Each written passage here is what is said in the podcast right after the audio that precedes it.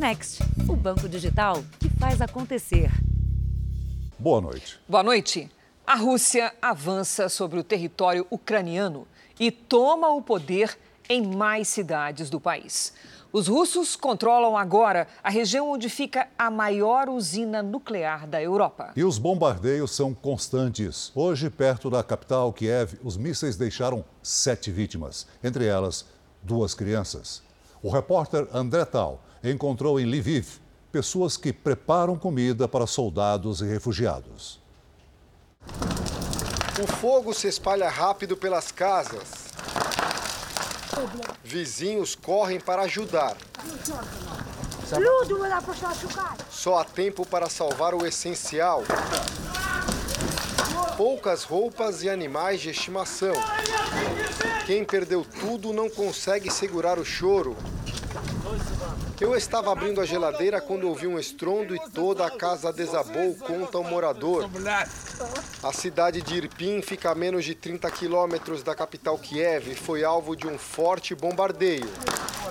Depois do conflito, tanques e veículos militares ficaram destruídos pelas ruas.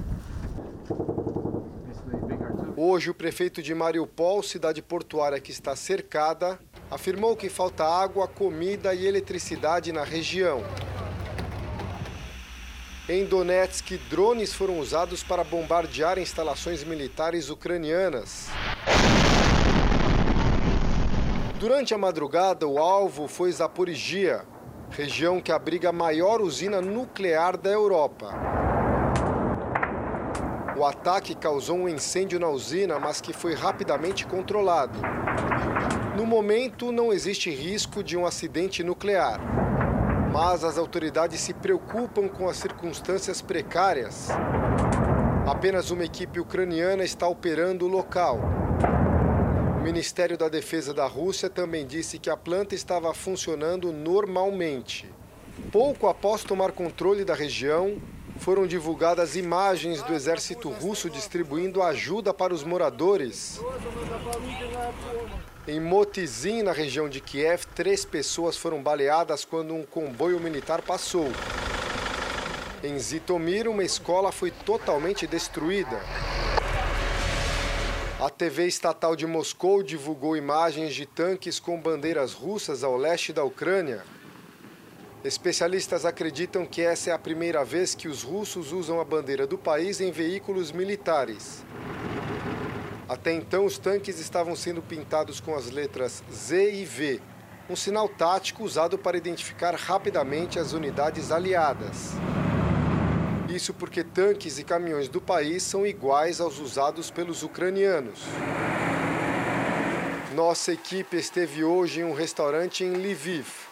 Para a gente entender, essa cozinha foi recém-inaugurada, seria de um novo restaurante de um grupo de culinária de um grupo que já tem outros cinco restaurantes e antes de começar a servir os clientes, agora eles se uniram para começar a preparar comida para refugiados e também para as pessoas que estão na linha de frente, para as pessoas que lutam para defender a Ucrânia. Comida boa, carne, frango, batata, arroz, tudo do melhor para que essas pessoas tenham uma refeição quente, uma refeição agradável nesse momento de dificuldade. O chefe de cozinha explica que prepara as refeições com o mesmo carinho que faz pratos especiais para clientes sofisticados. Nós estamos trabalhando até 20 horas por dia e vamos fazer mais ainda para ajudar nosso país, afirma ele. A diretora do restaurante solidário garante que não vai abrir a casa enquanto houver ataques. Espero muito que essa guerra acabe logo e a gente possa celebrar aqui tempos de paz, diz Oleina. Veja agora outros destaques do dia. Cientistas alertam. Acidente em usina nuclear pode espalhar nuvem de radioatividade na Europa. O drama dos ucranianos obrigados a abandonar tudo para fugir da guerra. O cerco à riqueza dos bilionários russos que apoiam Vladimir Putin. E a história do jogador brasileiro numa cidade tomada pelas tropas russas. O Brasil sai da recessão econômica e recupera perdas da pandemia. Polícia conclui que tragédia de Capitólio foi causada pela natureza. Temporal derruba parte do teto do aeroporto de Congonhas.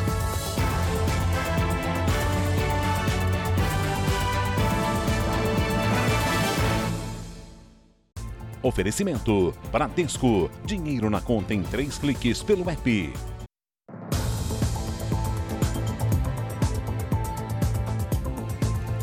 Jogadores brasileiros que voltaram da Ucrânia relatam como foi difícil a fuga do país sob ataque das forças russas. Mas nem todos os atletas conseguiram deixar a região. O pernambucano Everton Florencio não tem como sair da cidade de Kherson, tomada pelos russos, e mostra como está a situação nesse momento. Uma guerra sem data para terminar.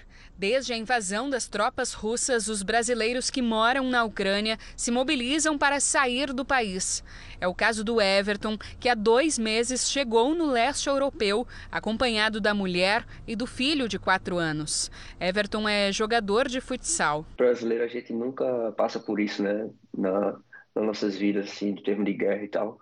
Então está sendo muito tenso, né? Toda essa situação, escutar barulho de tanques, barulho de bombas, de tiros, de aviões passando por, por bem embaixo do nosso apartamento. Com o celular, ele grava o que tem passado nesses últimos dias na cidade de Kherson, sul do país. Eu quebraram o, o vidro aqui do mercado. A cidade foi tomada pela Rússia na quarta-feira. É uma região estratégica que faz fronteira com a península da Crimeia, anexada pelos russos em 2014. Everton explica como tem sido a relação do exército estrangeiro com os civis. Eles conseguiram invadir a cidade e estão to tomando todos os, os prédios de prefeitura e de governo aqui do, da cidade.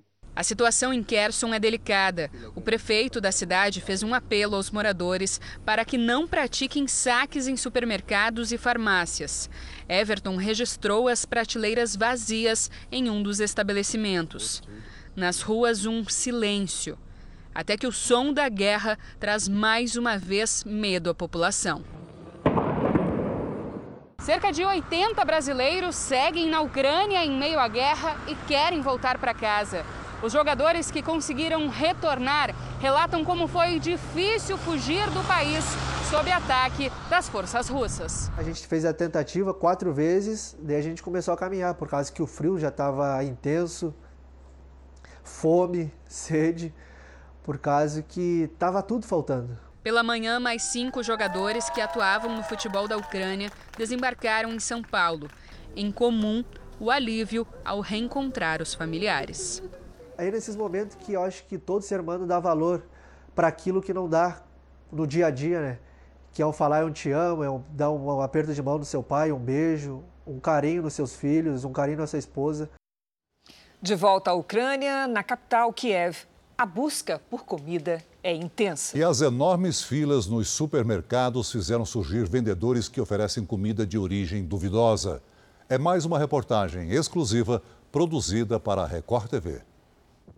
A principal batalha dos ucranianos em Kiev tem sido encontrar comida. Supermercados com filas imensas. Para entrar, poucas pessoas por vez são liberadas. E para sair, poucas sacolas são o suficiente para levar o que foi encontrado. Edson Coelho, brasileiro que escolheu seguir em Kiev, saiu mais um dia atrás de comida. No caminho, um vendedor ambulante vendia uma carne semelhante ao charque ou carne seca no Brasil. Alimentos vendidos ao ar livre, sem qualquer higiene ou informação sobre procedência. Ele procura guardar o máximo que pode. Na compra de hoje, encontrou apenas uma lata de azeitona, uma carne congelada, salsicha e creme de leite. As filas também são comuns em outros estabelecimentos, como farmácias e cafeterias. De acordo com o brasileiro, o estoque de água, por enquanto, está normal. Com os relatos de ataques a residências civis, Edson se prepara para o pior e deixa pronto para uso um extintor veicular. Um ato de desespero de quem não imagina o que possa acontecer nos próximos dias sentimento estimulado pelos vídeos que recebe diariamente de amigos que lutam na guerra. Não é possível saber se o material é recente, mas circulam entre os combatentes ucranianos principalmente as imagens de ataques a casas de civis. Em Jitomir, essa escola ficou totalmente destruída após um bombardeio russo. também circulam vídeos de soldados russos capturados durante a guerra. E em Bucha, localizada na região metropolitana de Kiev, militares conseguiram retomar o controle e voltaram a hastear a bandeira da Ucrânia. O governo russo fecha o cerco, mas várias cidades ucranianas resistem. Vamos ver no nosso mapa com a Giovana Rizardo. Boa noite, Giovana. Olá, boa noite, Cris. Celso, boa noite a todos. Os russos avançam no chamado Eixo de Kiev, um comboio que segue para o leste para chegar à capital. Já tomaram Kherson aqui no sul do país, é a maior cidade dominada pelos russos. A expectativa é que as tropas redobrem os ataques na região em Mykolaiv e Odessa, que também tem saída para o mar. E agora o mundo se volta à possibilidade de novos ataques, como vimos ontem, ao complexo de Zaporizhia, a maior planta de energia nuclear da Europa. Mariupol, em constante bombardeio, pode ser dominada a qualquer momento. As regiões separatistas que declararam independência da Ucrânia são território livre para os russos. Eles têm também o controle da usina nuclear de Chernobyl. Para hoje, alerta de novos e intensos ataques a grandes cidades. Cris e Celso. Obrigada, Giovana. O ataque russo, seguido do incêndio na área da usina nuclear, acendeu um alerta para um dos maiores riscos dessa guerra. A investida russa na maior usina nuclear da Europa não alterou os níveis de radioatividade na região, mas aumentou o medo de um acidente. Para o chanceler ucraniano Dmitry Kuleba, as consequências seriam dez vezes maiores que o registrado em Chernobyl, em 1986, no maior desastre nuclear da história. O especialista do movimento ibérico antinuclear falou do risco de uma nuvem de radioatividade atingir não só a Ucrânia, mas também outros países vizinhos. E que chegaria depois a, a toda a Europa seria a nuvem uh, uh, nuclear, porque este, esta nuvem é elevada a uma grande altitude e depois a sua deposição acontece com maior intensidade uh, dentro, nas zonas mais altas da Europa. A Agência Internacional de Energia Atômica alertou que essa é a primeira vez que uma guerra acontece em um país com uma grande rede de energia nuclear. O maior risco é de vazamento radioativo com consequências graves para a população e meio ambiente. Um perigo, segundo o secretário-geral da Aliança Militar do Ocidente, a OTAN, que chamou de irresponsável o ataque. A Ucrânia tem quatro usinas com 15 reatores nucleares, seis só em Zaporizhzhia agora sob o controle de Moscou. O complexo tem capacidade para abastecer cerca de 4 milhões de casas. Especialistas dizem que a estratégia militar russa mais provável seja ter o controle energético da Ucrânia, ou seja, dominar os serviços essenciais como energia e água. Há uma preocupação da Rússia em, em assegurar que todas as usinas estejam é, sob controle russo e protegidas. Ela é importante, principalmente do controle da infraestrutura, do ponto de vista é, econômico, é, militar, é mais importante que as outras regiões do país. O ataque à usina nuclear ucraniana foi duramente condenado na reunião de emergência do Conselho de Segurança da ONU. Dos Estados Unidos, quem tem as informações ao vivo é o correspondente Vandrei Pereira. Boa noite, Vandrei. Oi, Celso. Cris, muito boa noite.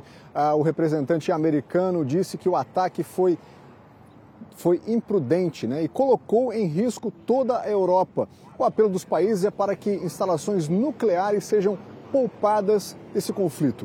Mais cedo, em uma entrevista ao canal de televisão Fox News, o senador republicano Lindsey Graham disse que a única forma de acabar com a guerra é assassinando o presidente da Rússia, Vladimir Putin. Graham avaliou que o executor prestaria um grande serviço ao seu país e ao resto do mundo. O governo russo considerou inaceitáveis e ultrajantes as declarações do senador. Cris Celso. Obrigado, Vandrei. Você vai ver a seguir. Bilionários russos que apoiam Putin têm seus negócios e até iates de luxo bloqueados. E também o drama das famílias que tentam fugir de um país sob ataque.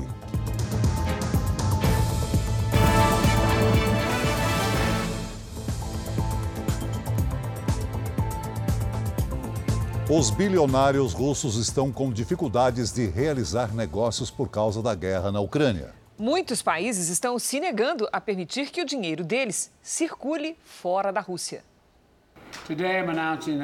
As sanções anunciadas pelo governo americano provocam a suspensão do acesso aos bens, como propriedades, barcos de luxo e tudo que esteja em território americano, incluindo dinheiro. A Casa Branca levantou uma lista com dezenas de nomes de pessoas ligadas a Vladimir Putin ou ao governo russo. Alguns bilionários são chamados de oligarcas, empresários que detêm a maior parte da riqueza do país, ligados a empresas estatais e bancos. Um deles é Sergei Chemizov, amigo de Putin da época da KGB, o serviço secreto russo. Ele teria ajudado a financiar a tomada da Crimeia em 2014. Chemezov está à frente de uma estatal para exportação de produtos industriais. O mais conhecido pelo Ocidente é Roman Abramovich. Em 2003, ele comprou o Chelsea e transformou o clube em uma potência no futebol. O parlamento britânico impediu o empresário e mais alguns oligarcas que morem no país. Com isso, Abramovich decidiu colocar o Chelsea à venda e diz que vai doar o lucro da transação para as vítimas da guerra. Reino Unido, França e Suíça também anunciaram medidas. Funcionários da alfândega francesa apreenderam um super iate de Igor Sekin, chefe de uma estatal de energia da Rússia.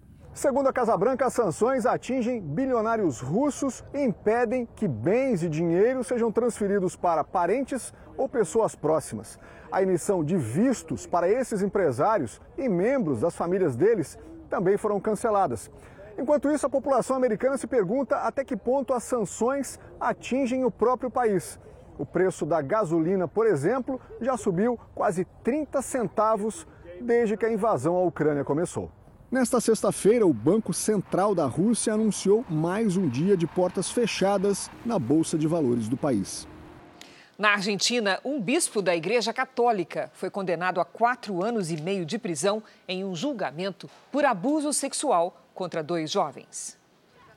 O julgamento do bispo Gustavo Zanqueta começou no mês passado e é o mais recente envolvendo o integrante da Igreja Católica. Embora tenha negado as acusações, foi condenado a quatro anos e meio de prisão por abusar de dois jovens que estudavam para ser padres em 2016.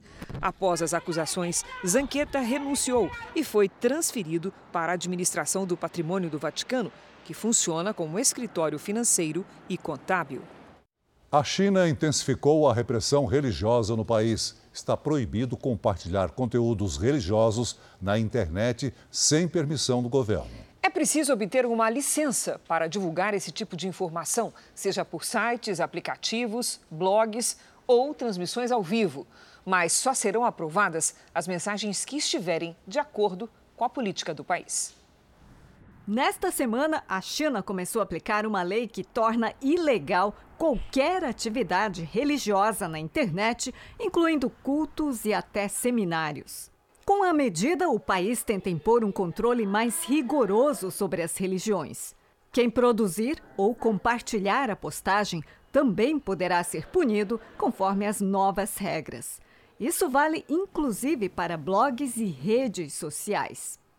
As cinco religiões reconhecidas oficialmente na China são o budismo, shintoísmo, islamismo, catolicismo e protestantismo.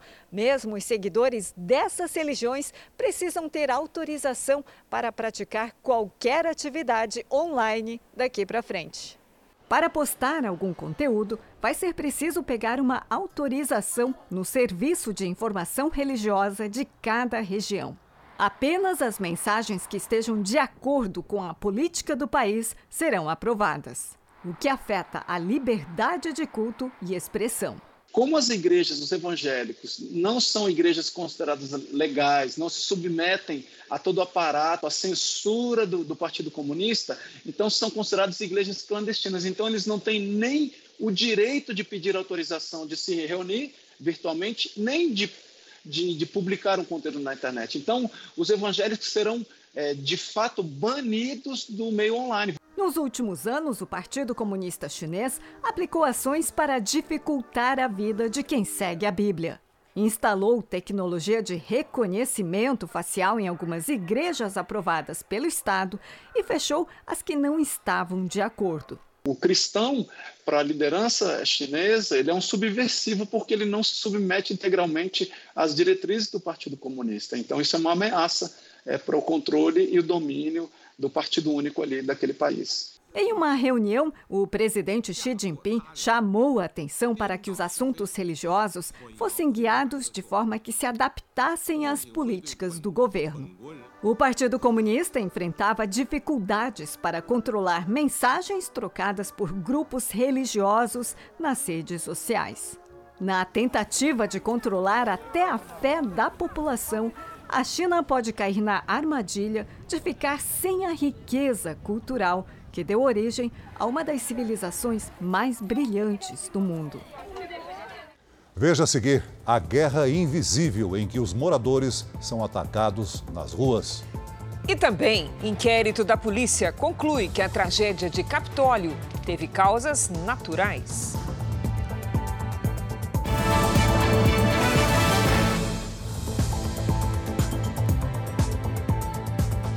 A violência na zona sul da capital paulista preocupa quem frequenta a região.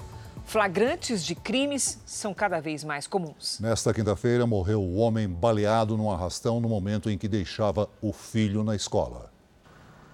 A violência urbana no Brasil assusta moradores com assaltos e homicídios. Números alarmantes. Só em 2021 foram mais de 41 mil assassinatos. Na zona sul de São Paulo, de um lado está um dos bairros mais luxuosos da capital, do outro, uma das maiores comunidades do país.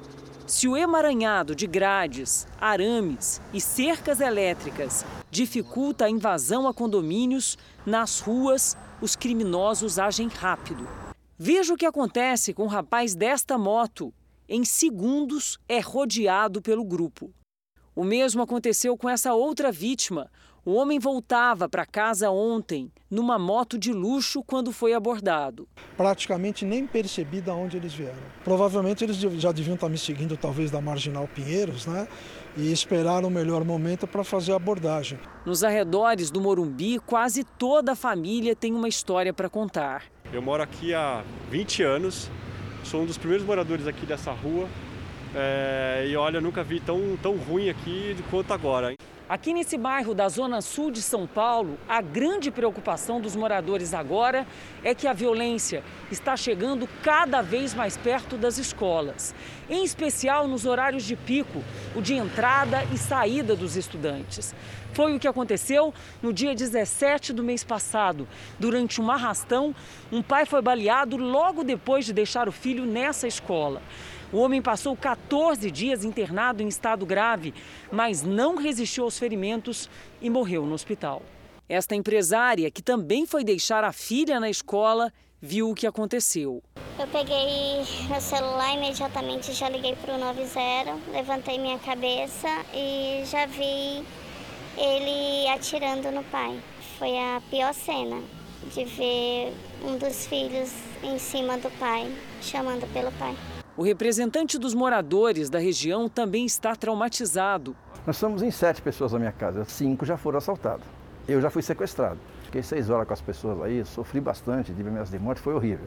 Minha filha teve três assaltos. Uma guerra silenciosa, marcada pela impunidade. Na cidade de Passo Fundo, no interior do Rio Grande do Sul, uma carreta desgovernada invadiu parte de uma casa. Segundo testemunhas, a dona estava dentro do imóvel no momento do acidente e escapou sem nenhum arranhão. O motorista disse que o caminhão, que tem dois reboques unidos, ficou sem freios e por isso ele pulou do veículo ainda em movimento. O homem ficou ferido na queda e foi socorrido pelos bombeiros. A carreta atingiu a lateral de um posto de combustível e uma casa onde estava a senhora. A mulher foi levada ao hospital em estado de choque. O Jornal da Record faz agora uma pausa de 30 segundos. E na volta, a polícia de Minas não indicia ninguém e diz que a tragédia de Capitólio foi causada pela natureza. A Polícia Civil de Minas Gerais concluiu que não há um responsável pela queda da rocha que matou 10 pessoas em Capitólio, no sul do estado. O acidente teria sido motivado por causas naturais. A visita ao Quênio de Capitólio estava programada há tempos e Alexandre levou a família toda, até que o paredão caiu. O trauma que eu tenho desse, dessa tragédia é esses momentos em que eu vi meus filhos chorando, pedindo socorro, papai me ajuda, me ajuda, e infelizmente numa situação de impotência a gente teve que aguardar até o momento de poder prestar o socorro. Né? A polícia terminou o inquérito e concluiu que a rocha caiu por causas naturais, sem influência da ação humana. Apesar de ninguém ter sido indiciado, foram encontradas falhas na exploração turística do Quênio. O delegado lembrou que no dia da tragédia, que deixou 10 mortos e 30 feridos, nenhum piloto de lancha sabia do alerta de chuva forte emitido pela Defesa Civil. Era obrigação do piloto evitar o, o passeio né, na, na, no momento daquele. Então vamos a, a atrelar isso. Averiguamos também que só se utilizam coletes naquela região idosos e crianças. A Polícia Civil criou uma lista com 10 medidas que devem ser adotadas para aumentar a segurança dos turistas.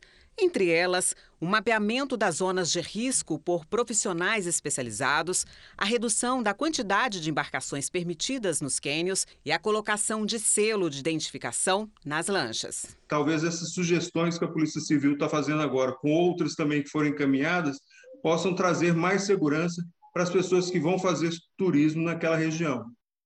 O presidente Jair Bolsonaro participou hoje da assinatura da nova concessão da Via Dutra, que liga o Rio de Janeiro a São Paulo. Nos próximos 30 anos serão investidos na rodovia quase 15 bilhões de reais da iniciativa privada. Na chegada, o presidente Jair Bolsonaro participou de uma motociata pela rodovia. Ele levou na garupa o ministro da Infraestrutura, Tarcísio de Freitas. Na praça de pedágio, o presidente parou para cumprimentar os apoiadores. Bolsonaro esteve em São José dos Campos, no Vale do Paraíba, para assinar a nova concessão da Via Dutra, que liga o Rio a São Paulo, e de um trecho da rodovia Rio Santos. A concessão vai continuar com o consórcio que já administrava a Via Dutra e venceu o leilão em outubro do ano passado. Ao longo dos 30 anos de contrato, a empresa deverá investir quase 15 bilhões de reais em modernização aqui e na rodovia Rio Santos. Como previsto no contrato, a concessionária CCR reduziu os valores de pedágio em 15,3%. As motos ficam isentas do pagamento. Toda a extensão da Dutra terá Wi-Fi disponível para os motoristas. E a Rio Santos vai ser duplicada entre Angra dos Reis e o Rio de Janeiro. No discurso, o presidente Jair Bolsonaro voltou a falar sobre a guerra na Ucrânia e reafirmou a neutralidade do Brasil. O Brasil não mergulhará numa aventura. O Brasil tem o seu caminho. Respeita a liberdade de todos. Faz tudo pela paz. Mas, em primeiro lugar, temos que dar exemplo para isso. A economia brasileira cresceu no ano passado e recuperou as perdas de 2020, primeiro ano da pandemia.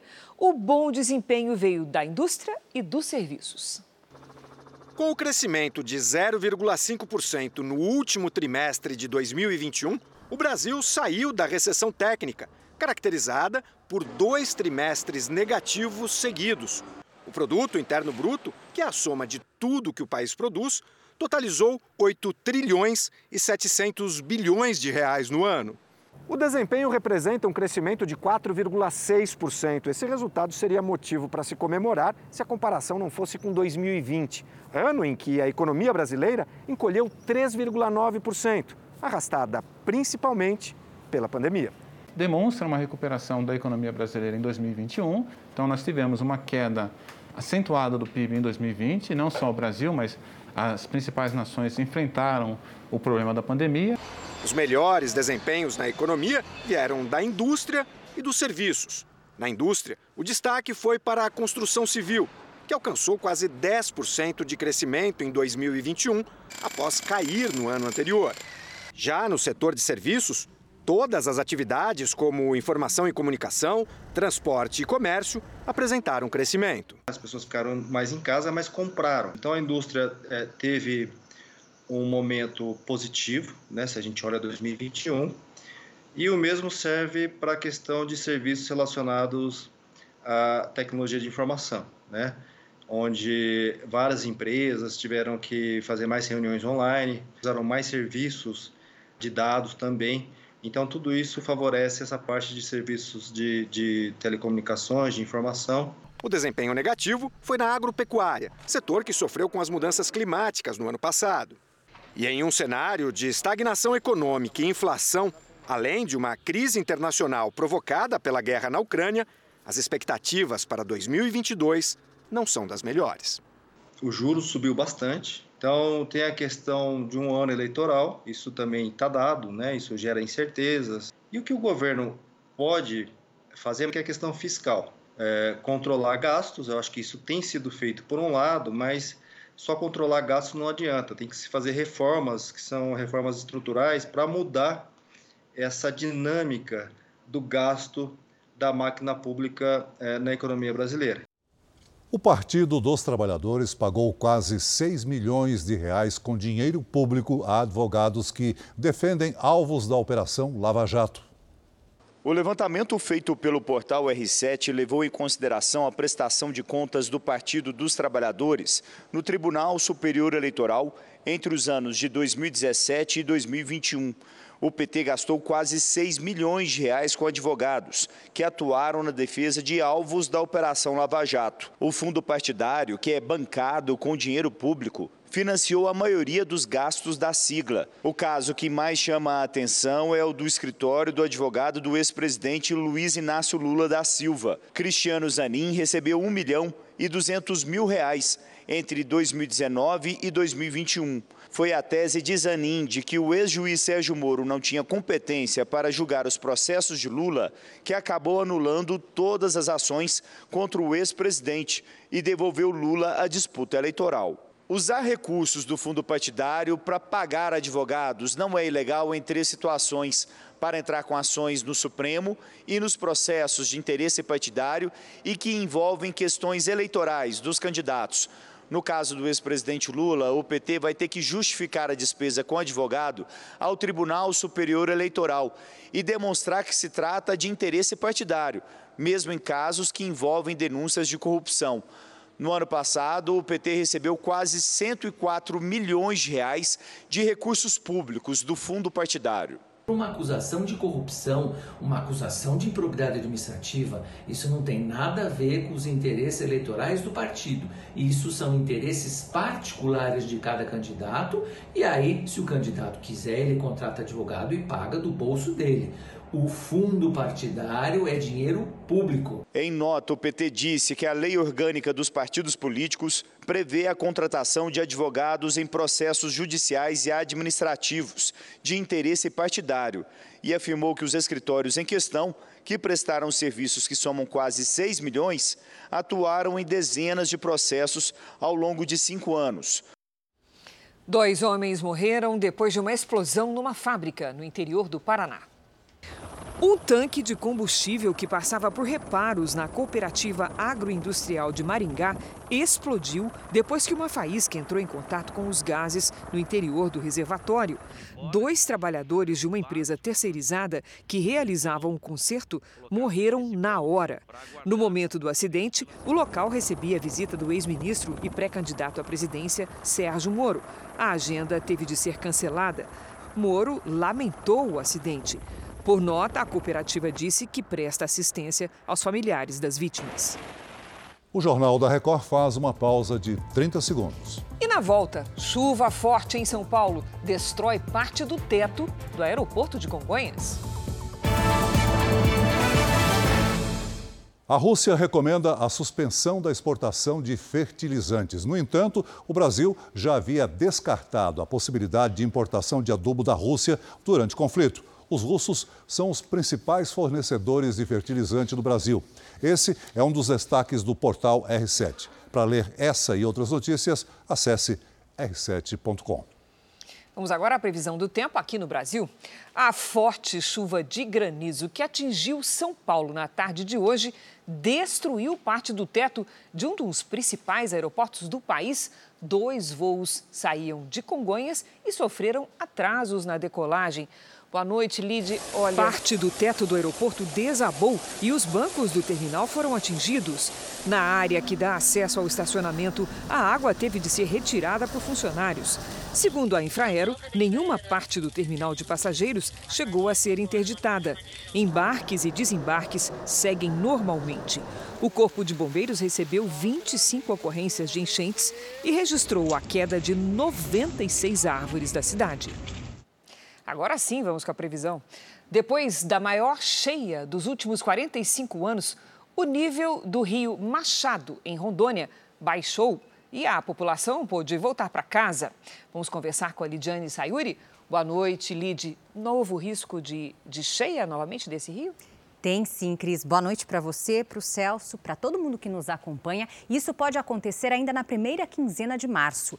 Neste momento, uma frente fria próxima ao sudeste atrai a umidade da Amazônia e provoca chuva volumosa em Rondônia, no Amazonas e no Acre. A quantidade de água aumenta o nível dos rios. Nos outros estados da região norte, a chuva intensa ocorre em pontos isolados. No sul, o risco de temporais também é alto. Uma nova frente fria se forma pertinho do estado gaúcho nas próximas horas e se junta a uma circulação de ventos no Paraguai. De sábado até terça-feira, tem alerta para chuva com ventania, granizo e trovoadas entre o Rio Grande do Sul e o Paraná. No Sudeste e no Centro-Oeste, a chuva de verão continua com risco de alagamentos e deslizamentos. No Nordeste, a chance de temporais é maior. Na Bahia, em Sergipe e Alagoas. Nos outros estados, sol e chuva a qualquer hora. Porto Alegre vira Forno Alegre neste sábado com 35 graus. No Rio de Janeiro faz até 34. Em Cuiabá, 33. Em Salvador, 30. Em Teresina e Porto Velho, 31. Em São Paulo, a chuva neste sábado à tarde pode vir com granizo de novo. Máximas de 31 e de 32 graus no final de semana. Bom fim de semana, gente. Obrigada, Lid. Bom fim de semana. Também. Um lugar que deveria ser de descanso e diversão se tornou um dos mais perigosos do estado de São Paulo. No último capítulo da série especial, você vai ver como moradores de uma cidade turística do litoral paulista convivem diariamente com o medo da violência.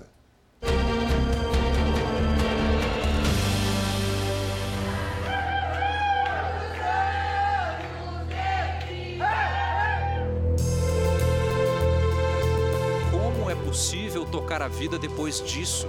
A filha de Dona Rita foi morta num assalto. Tá difícil, viu? Todo dia lembrando dela, sabe? Todo dia, todo dia. E hoje já faz cinco meses que eu tô sem ela.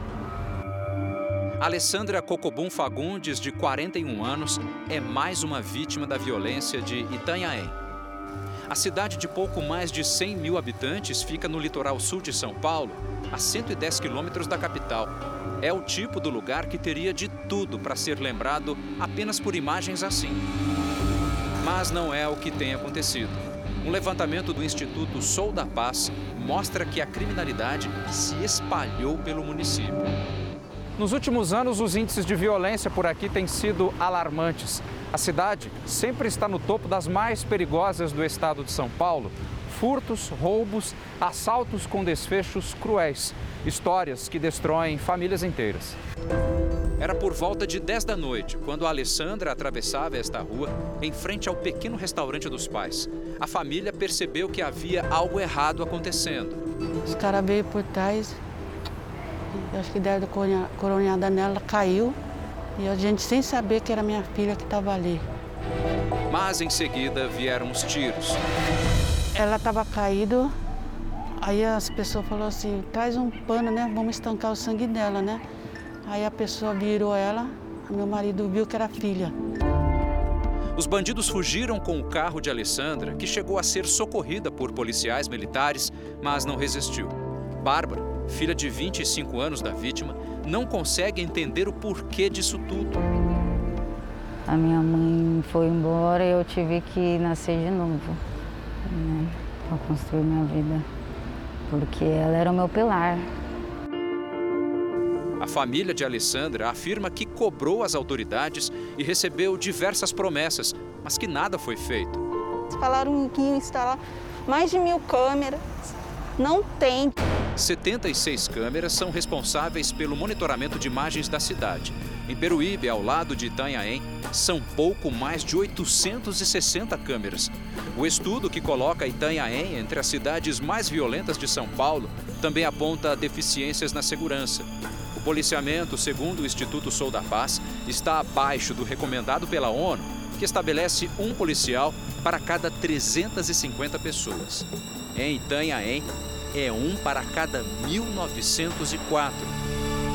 E esse pesquisador também faz um alerta. O crescimento de facções criminosas no litoral paulista ajuda a explicar o aumento da violência. E aí a gente está observando que nesse processo de crescimento urbano das cidades de médio e pequeno porte, uma reprodução daquela violência típica das grandes cidades e das metrópoles. Em nota, a Prefeitura de Itanhaém diz que os dados mais recentes da ONG Sou da Paz não apontam a cidade como líder do ranking e que começou a instalação de mil câmeras na cidade. E diz que em 2021 foram adquiridas sete novas viaturas e contratados 30 novos guardas municipais. A administração ainda afirma que em 2022 está prevista a aquisição de novos armamentos e a implantação da ROMU, a Ronda Ostensiva Municipal. A violência na cidade traz o medo é o que faz este comerciante não mostrar o rosto. São tantas as histórias de roubos e assaltos que ele já não sabe mais o que fazer. A gente já teve mais de 10, 10 roubos, é, assalto à mão armada, né? Já, a gente foi abordado já é, na, na própria casa, já, né? Teve ano que a gente teve mais de dois, três assaltos, né? A alternativa mesmo com os prejuízos, tem sido investir ainda mais na segurança do local em que trabalha. Já para a família de Alessandra, o jeito é aliviar a dor. A família só conseguiu voltar ao trabalho dois meses depois do crime. Era insuportável abrir a porta e olhar para fora. Daí a dona Rita teve uma ideia transformar um pouco o local em que a filha ficou caída. Eles construíram esse jardim aqui e plantaram a flor preferida da Alessandra. Forma que a gente tem de, de matar a saudade dela, né? Voltamos a falar da guerra na Ucrânia. Um vídeo em que um suposto soldado russo aparece chorando viralizou nas redes sociais. Depois de ser capturado, ele fala ao celular com a mãe. O soldado diz que não sabia o motivo de ter sido enviado à Ucrânia para lutar. Ele afirma também que crianças estariam morrendo e que soldados russos que se negam a atuar estão sendo destituídos do cargo. O conteúdo e o contexto do vídeo não foram confirmados pelas autoridades ou fontes oficiais. O Jornal da Record faz uma pausa de 30 segundos. E na sequência, nossos repórteres na Ucrânia mostram o drama das pessoas que não conseguem fugir da guerra. Grupos de direitos humanos e o embaixador da Ucrânia nos Estados Unidos acusam a Rússia de usar nos combates na Ucrânia uma arma termobárica, também chamada de bomba de vácuo. O Jornal da Record explica por que essa bomba é tão temida. Os bombardeios não param e os escombros das guerras levantam acusações sobre as armas que estão sendo usadas pelas forças russas. Entre elas, a bomba termobárica, uma arma que age em duas fases que usam combustíveis para produzir uma intensa bola de fogo e uma onda explosiva devastadora. A bomba é lançada de um avião ou tanque antes de abrir um paraquedas. Numa altura pré-definida, a bomba é detonada, liberando o combustível explosivo que forma uma nuvem pulverizadora. Na sequência, uma explosão secundária no combustível disperso cria uma onda devastadora capaz de destruir prédios em um raio de 300 metros. No corpo humano, essa onda causa ruptura de órgãos vitais, enquanto, literalmente, suga o ar dos pulmões daqueles pegos no raio da explosão. O efeito da reação química, que numa bomba convencional é soltar calor de uma forma muito grande, na bomba termobárica, o efeito é uma reação química rápida que vai roubar oxigênio do ar, ela vai baixar a pressão do ar em volta dela. É justamente o uso de armas como a bomba termobárica que pode levar o presidente russo Vladimir Putin aos tribunais internacionais. Como essas armas são banidas pela Convenção de Genebra, caso o uso seja confirmado, trata-se de um crime de guerra. Esse veterano que esteve na guerra do Afeganistão explica os danos que essas armas causam no corpo humano, mesmo para uma vítima que esteja distante do alvo da bomba. Se tem uma pessoa perto dessa bomba, mas não diretamente na bomba, ela vai ficar com muitas dores e vai, vai ficar consciente. Então é um sofrimento muito grande das pessoas próximas dessa bomba. E para quem está no alvo da bomba, o corpo é dizimado, desaparece um grande comboio militar russo que estava a caminho de Kiev está parado nesse momento. Autoridades americanas afirmam que as ações dos ucranianos estão impedindo o avanço russo. Pontes que levam a Kiev foram destruídas e algumas partes do comboio também atacadas pelo exército ucraniano. O governo pede para a população resistir.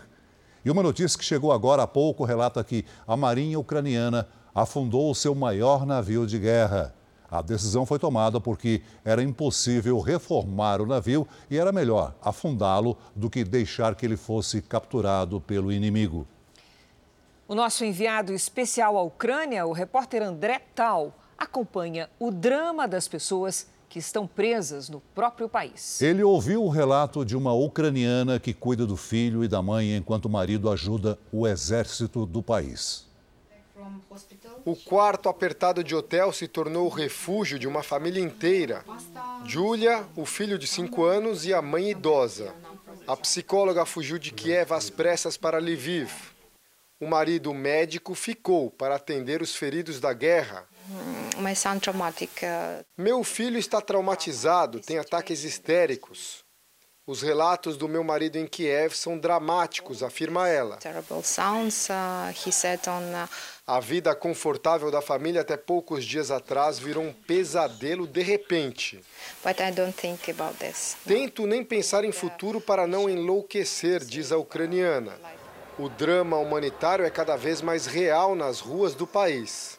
Olha só essa família, a gente conversou com eles, eles estão muito assustados, tiveram uma noite muito difícil, tem criança pequena, tem bebê e agora eles têm que buscar um lugar para ficar aqui em Lviv que é difícil, até porque tem muitos refugiados chegando, então a procura por casas é muito grande, preço inflacionado, mas é essa luta que eles têm. Eles tomaram táxi agora e conseguiram para um apartamento que eles negociaram para tentar se instalar. A gente vê na cara do pai de família a angústia de não saber o que vai acontecer com sua esposa, com seus filhos, de não saber como tranquilizá-los e de ter a responsabilidade de encontrar casa e comida numa cidade que ele nunca esteve. Esse é o drama de milhares de ucranianos que tentam deixar o país. Segundo a ONU, mais de um milhão de pessoas já fugiram da Ucrânia. A estação de trem de Lviv, que fica a 60 quilômetros da fronteira com a Polônia, está lotada. Pessoas assustadas que buscam um lugar seguro. Ele tem medo, muito medo das explosões, começa a chorar, por isso nos afastamos, diz essa mãe à espera de um trem. Já essa mulher vai para a Polônia, mas ainda sem um plano definido. Chegando lá, vamos decidir e escolher um país que receba refugiados. E a situação está assim por toda a Ucrânia. As imagens se repetem na estação de Kiev, capital do país. São famílias inteiras disputando um espaço na plataforma. E quando um trem vai partir, a correria é grande. Muitos se arriscam nos trilhos não há espaço para todos. Ninguém sabe ao certo até quando vai esse sofrimento. Julia sabe apenas que precisa demonstrar força para não assustar o filho e a mãe vulneráveis. Meu coração está quebrado, mas não posso chorar. Quando tudo isso acabar, vou desabar. Diante da dor dessa mulher de fibra, ofereço um abraço solidário. O Jornal da Record de hoje termina aqui. Novas informações da guerra na Ucrânia na edição da meia-noite e meia do Jornal da Record e também no Fala Brasil. O abraço solidário do André é nosso também. Fique agora com a Bíblia. Episódio de hoje: A insegurança de Josué. Boa noite, bom fim de semana para você. Boa noite e até amanhã.